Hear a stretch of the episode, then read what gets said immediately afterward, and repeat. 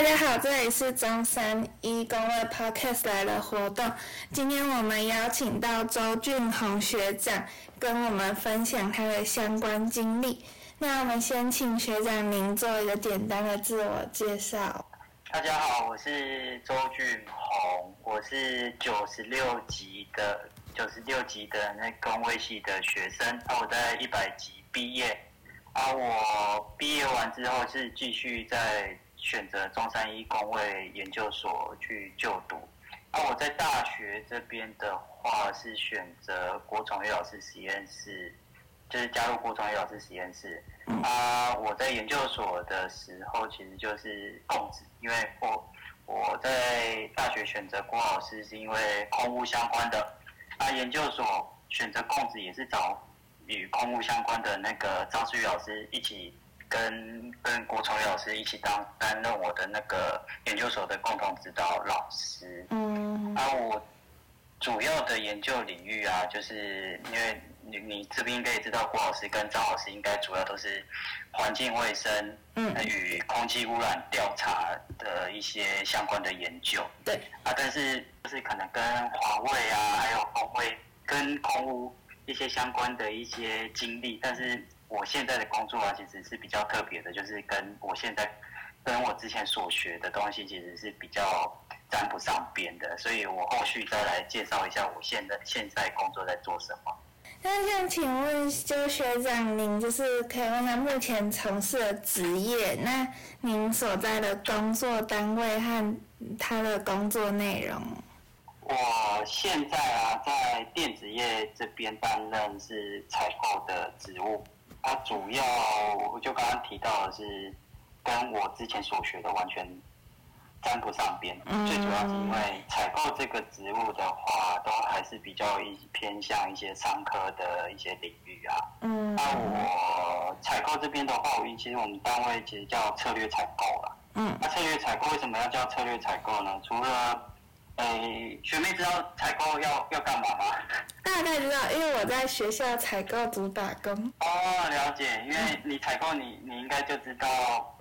采购最主要做的就是寻比议价嘛，这个是最基本的。就是公司啊，或者是学校有需要买什么材料、什么备品的话，都需要经过采购，或者是像学校就是采购组这边，嗯，去帮你做一个询价、嗯，比价，再来议价。啊，议价完之后，再再正式说，哎，我可能上千层啊，或者是上请购单。去把东西把它买进来，这个是最基本采购最基本要做的东西。但是其实采购有另一块比较大的一个重要的的职责所在，就是要帮公司节省成本。嗯，所以你需要去做一些就是开发新的供应商啊，啊，还有另外刚刚有提到说我们叫策略采购嘛。我们开发新的供应商之后，我们要怎么导进去我们现有的呃工厂？因为我在电子业里面嘛，就是工厂或者是我们的一些研究单位，嗯，要要怎么跟这些单位去合作，去让他们说服他们去导入新的供应商或者是新的 source 进去。那当你导入完之后，其实就会开始有一个比价的动作。因为像我有两家供应商都可以提供相同的、相同品质、相同规格的产品，这个时候其实其实就可以开始来操作，说，哎，我供应商要怎么去竞价，要怎么去让我的成本去做个做到最佳化、最极致化的状况。但是这个东西就是因为会一直变动，所以你要有不同的，可能每个时间点会有制定不同的策略，或者是后续我再找其他家厂商。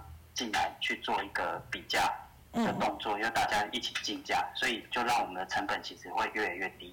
就是我就是要帮公司节省成本。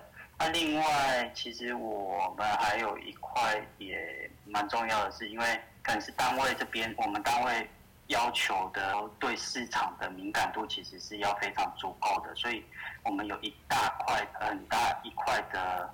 时间点都是要去做一些市场情报的情报的收集或者是调查。嗯啊，我们要怎么去收集这些情报？其实就是变成是各个采购都有各个采购的一些一些实力了。要其实这些市场的讯息，说难听一点，它并不会直接在网络上搜寻得到，嗯除非你可能去买一些调查报、研究报告啊，还是什么，但是那个可能也只是一些比较表面的一些资讯而已。嗯所以你可能要透过你从呃业界上面，可能你跟业务啊、跟工厂啊、跟其他的同业啊，去去获取一些情报，去把它整合成，哎，你对，假设我买 A 材料的话，嗯那 A 材料它现在的市占的状况是怎样？他们的营运策略是怎样？他们的产能资讯是怎样？他们的价格资讯，我们也大概要去看看个一个比较清楚的一一些脉络之后，再把它汇整成一份报告。可能就一个就我们要往上去呈报报告说，哎，未来的状况可能是会往哪样样的方向，哪一个方向发展？嗯或者或者是我们的价格现在的区间是在哪里？我们是要怎么去再去跟厂商去议价？其实这一份报告其实说难听一点，就是有点像是，呃，我我们就一直都笑称自己像产业分析师一样，采购像产业分析师一样啊。对啊，但是我我认为是我们自己公司这一个单位真的是做的比较彻底一点的，因为有些可能。呃，你如果有听到其他的采购的话，可能他们就是做的比较简单，就可能就是真的寻比议价，东西来了买进来，我反正我时间到了，我能交差就好了。嗯嗯嗯对，所以我们做的东西是比较偏向于，就是刚刚提到的是，哎，策略采购嘛，我们要怎么去制定长期、短中长期的发展，让我的呃成本去降低下来。啊，第二个就是可能这个我现在做的职务，其实就是真的是比较偏向于上课的东西，所以。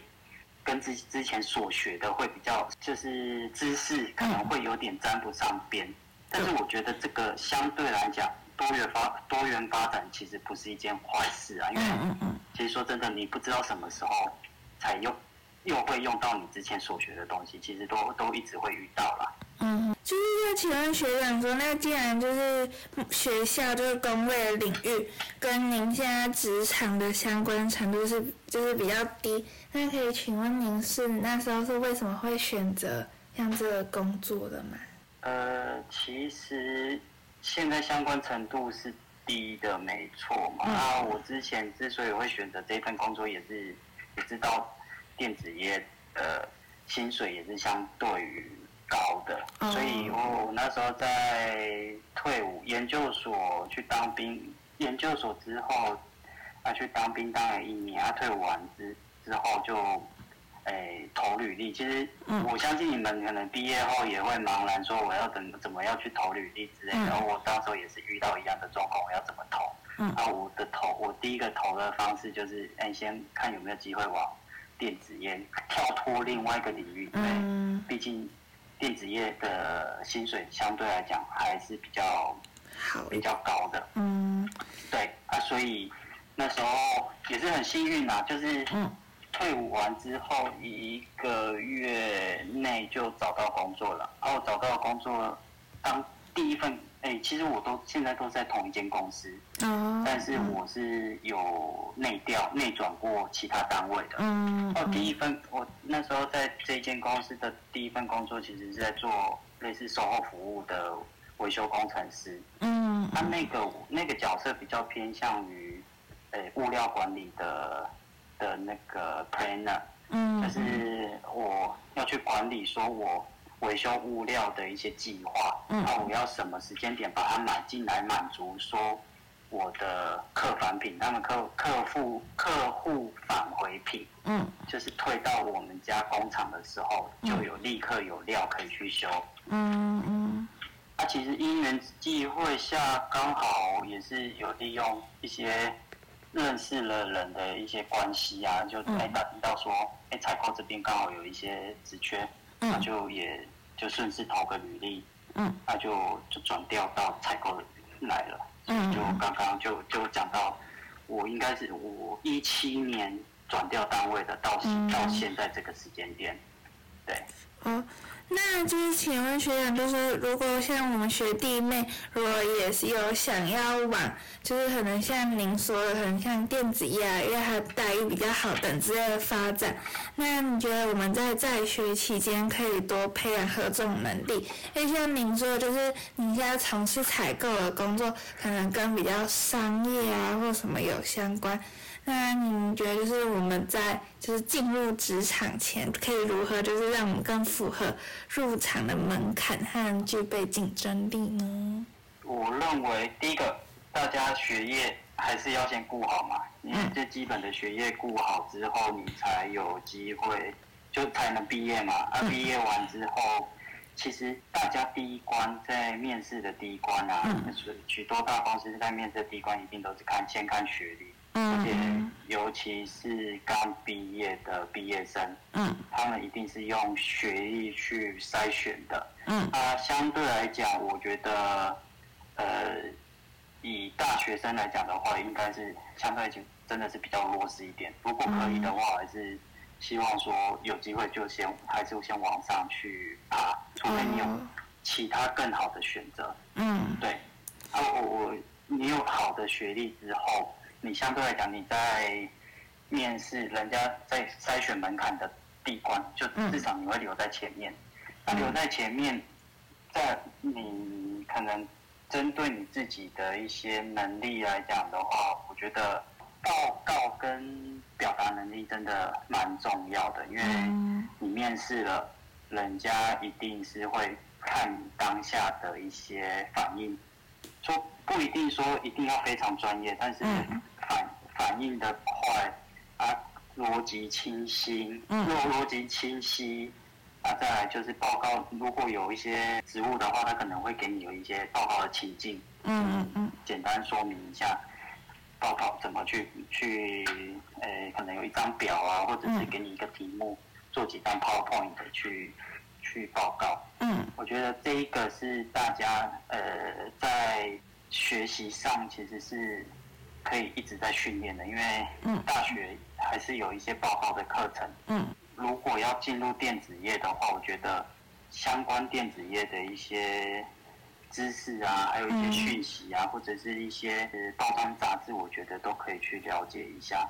那你会说，你要怎么知道电子业的一些讯息，或者是报一些资讯，或者是一些知识，到底要怎么取得呢？我觉得在学校。可能学不到，但是我觉得在网络上面，其实大家都是可以知道说，呃，YouTube，嗯嗯，或者是像像现在在录的 Podcast，嗯，其实都会有很多那种知识型的一些节目，我觉得都可以去学习。嗯。啊啊，你从这些，因为其实我也是一个新手，嗯，从进入公司之后，我也是一个新手，啊，其实你不懂的，你其实上网去查，我相信。年轻一代的，年轻一辈的，年轻一代的那个学弟妹们一定都对网络操作非常熟悉啊。嗯，对啊，所以我觉得可以从这些知识、专业知识可以从这边去摄取。啊，第三个，我觉得你们就是多元发、多元学习、多元发展嘛。嗯，你像你现在在录一些 podcast 的节目，我觉得对你们来讲，因为。前一阵子我有去找张思玉老师，也有提他，我有跟他提到说，哎，其实 p a r k e t 这个节目其实对学弟妹的发展其实是很好的。你有这些经验、经历，其实你在工作上面，一个是面试上，其实都是可以拿出来说的。人家会认为说，哎，你们有组织能力，那你们知道要怎么去创立一个新的节目。那另外一个是学习新的一些应用，因为学校不会教到。你要怎么用录音设备？你要怎么去剪辑？你要怎么去后置？你要怎么去那个把把 podcast 要宣传之类的？嗯，对，我觉得这一块的话，我觉得不要去排斥啊，因为说难听点，我以前 真的会，我我是比较混的那种啊。嗯，我对，那所以我觉得这块的话，我是非常赞同。就是现在那个工会系正在做的一些事情啊，对啊，他摄取大家的一些经验，其实让可以让大家的那个学学习曲线其实是更快的。嗯哼，那像学长您刚刚有提到，就是说针对进入电子业啊，可能如果能有更高的学历或什么的是比较有帮助的。那请问在面试或应征的时候，就是像我们是走工位的嘛，那就是工位的这个经历会影响说，因为跟电子业不是相，就是完全直接相关的。请问就你们觉得会不会有什么影响，或者反而就是他会觉得说是从不同领域，然后比较有优势或有什么？第一个的话，我觉得工位相对来讲，它进入电子业的一个门槛是，呃，如果你现在要进入采购部的，诶，这个单位的话，其实是说真的，我觉得比较难一点。嗯。但是其实工位相有学习到的一个就是环卫之相关的。嗯。啊，像环卫相关的，你其实你学到的可能就是一些环安卫的相关的一些。学科啊，知识啊，我我相信你们应该也有知道说哪一些证照，乙劳啊，以以及就是丙丙劳、乙劳这些，嗯，那个执照，其实你们取得在学修课的时候，也可以针对这几个几门，嗯，呃，几个证照所要求的一些学分课程去去琢磨呢。嗯，那你拿当你拿到这个之后，我觉得比。相对来讲是有更有机会进入一些电子业的环安卫的一些部门。嗯嗯。对，哦哦哦，我刚刚讲到，你如果进去之后，你就进去门槛了。嗯。那你可能你在里面，哎，工作了几年，你有机会跳到其他地方，我觉得就就相对讲是更有机会的，比较不会说人家认为你工位啊，哎，工位跟。电子业完全是搭不上的东西吧？嗯，就真的是比较难搭上的。但你但是你进入这一个圈子了之后，你有了一些人脉，嗯，啊，有了一些资源，其实相对来讲，你更有机会去往其他想你想要的路去发展啊。嗯，但是就是看个人的，看个人怎么想啊。嗯，对。请问学长，您觉得说，可能就是在未来啊，电子业这个产业，是不是还还是很适合进入啊？有其他就是发展吗？如果以电子业的发展性来讲的话，一定是台湾主要五成以上，一定都是以电子业相关的产业为主啦。我觉得，如果就发展性来讲的话，呃，当然电子业里面其实选也是很多种类别。嗯。当然，尽量就是以现在最夯的就半导体嘛。嗯。半导体大家也都知道台积电嘛。嗯。那台积电如果进不去，我觉得也是往相关的一些厂商啊，或者是相关的供应链去，其实都是有机会的。因为其实说真的，呃，在半导体这一块的话，其实是非常缺的。但是我说我先说好了，我现在不是在半导体业，所以。我觉得，如果真的后续要选的话，因为半导体应该至少应该还有十年以上的光景有的，嗯，对，所以在这一块的话，我觉得它未来性一定是有，因为现在最近最夯最夯的那个 Chat GPT，嗯，以后在运算的时候，当然我们需要大量的晶片，那特斯拉你应该也知道自驾系统，嗯，那自驾系统其实也是需要非常多的晶片，嗯，他们才能去安全的去侦测说我的路。该怎么走之类的，嗯对啊，为了你只要看到只要电器，所有的电器产品啊、电脑啊、手机啊这些，嗯，一定都是需要晶片，就半导体这边所生产的晶片，嗯，的应用，那个量其实是非常，这是诶市场的需求是非常大的，当你市场需求大，你的你的营收是一定就是会有。会高，嗯，那会高的话，当当然以公司的角度来讲，一定就是会要回馈回馈到员工这边，嗯嗯，所以我我觉得这个未来性是一定是有的啊。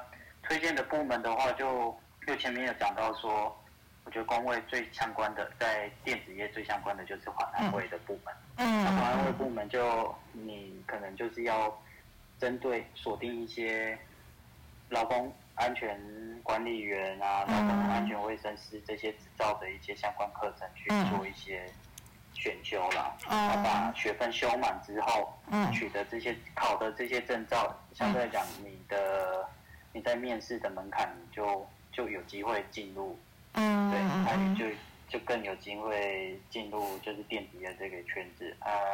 看你之后再怎么去发展。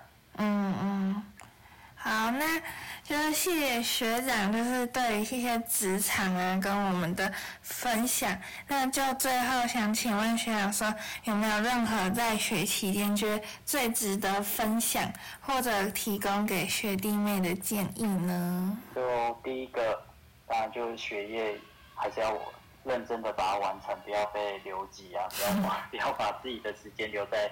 学校过多，嗯，这个这个是一定要的啊。借由在学校的这一段期间呢，就是多元学习嘛，透过不同的管道嘛，嗯。啊，另外我觉得我刚刚前面忘了提到一点，就是实验室的这一块的训练啊，其实也是带给我非常多的文书处理的的一些能力，跟报告报告的能力。嗯。其实文书处你，因为你进入一些职场之后啊，其实相对来讲比较少会运用到一些像 SaaS 啊，或者是 SPSS 这些软体。嗯。你反而会运运用到的很多东西就是 Excel，嗯，跟 PowerPoint，嗯这些。那当我在实验室的时候，其实有用到非常大量的 Excel。嗯。那，因为有很多数据要整理。嗯。对。有这些整理的经验之后，其实哎，你进入职场之后，你发现哎，虽然职场大家的应用又更厉害，嗯，更深又更广，嗯，但是你至少有一个基础的能力之后，你再去学习其他的东西就会更快。嗯，我觉得这一块是我在研究室这边会有学到，我觉得对我职场蛮有蛮大的帮助啦。嗯，对，这这个可能就是大家也可以去。留意一下的啊，这个在网络上其实都大家都教的很多啦，嗯嗯嗯，就自己查查询一下一些关键字就有了。嗯，对。在第三个的话，我认为就是拓展人脉啊。嗯嗯。我相信可能新新一代的人可能对于交际啊，或者是呃要怎么去跟其他人的人对答啊，或者是或者是要如何交到不同领域的朋友，其实是会比较。排斥的，但是我觉得拓展人脉是一个很大的，会一个蛮重大的一个改变，是因为有些机会要从人脉这边取得。嗯。因为我前诶，我刚刚前面有提到说，我之所以会转掉单位，也是因为，诶，我在球队的一个的朋友，就是我们公司球队的，因为我是打垒球的。嗯。对，我们公司球队的队队友。他其实就就可能在对话的过程中，哎，我我又跟他跟他讲说，我有想要转掉单位，嗯，那他就刚好哎也有缺，嗯，说哎，那你要不要来我这边投一下履历？我们单位投履历，嗯，他就顺势就是投履历，然后也去面试，面试完之后，哎，双方一拍即合，就就就是转调过去，嗯，所以我觉得运动这边拓的啦，啊，另外可能。我现在也是陆陆续续的跟诶供应商的一些业务，其实也是会拓展人脉。其实这个是未来，你说你现在不一定用得到，但是未来有一天其实是用得到的。嗯哼。但是我觉得这个可能你们要你要自己去拿捏，要怎么去跟这个这个这个就每个人自己的 know how 了。我我我就不确定要怎么讲了，因为要怎么去拿捏你跟他的关系，有时候你不要太那种。利益导向的，就是人家说哦，你来找他就是就是觉得是啊，就是要我干嘛要干嘛的。当当然这些东西就是大家都是互相帮忙的啦，也不要太过于就是说人家就是应该要帮你做之类的。我觉得就是这个要自己去抓那个抓那个感觉。嗯嗯，对。所以我我我是认为就是学业完成嘛，嗯，学业你要完成啊，再另外一个是多多元学习，嗯，第三个就是拓展你的人脉关系，嗯，这个是我这边给学弟妹建议的部分啊。啊，第四个，你还呃突然想到，就是你们还可以去针对一些商，诶，商业新闻啊，或者是你们自己有在外投资什么东西的话，我觉得从这里去吸取一些资讯，或者是市场的资讯，其实对你还是会有帮助的。嗯嗯嗯。好，对，以上。好，那就是谢谢学长让我们采访。那今天的访问就到这里结束了。是。好谢谢。好谢谢拜拜拜拜。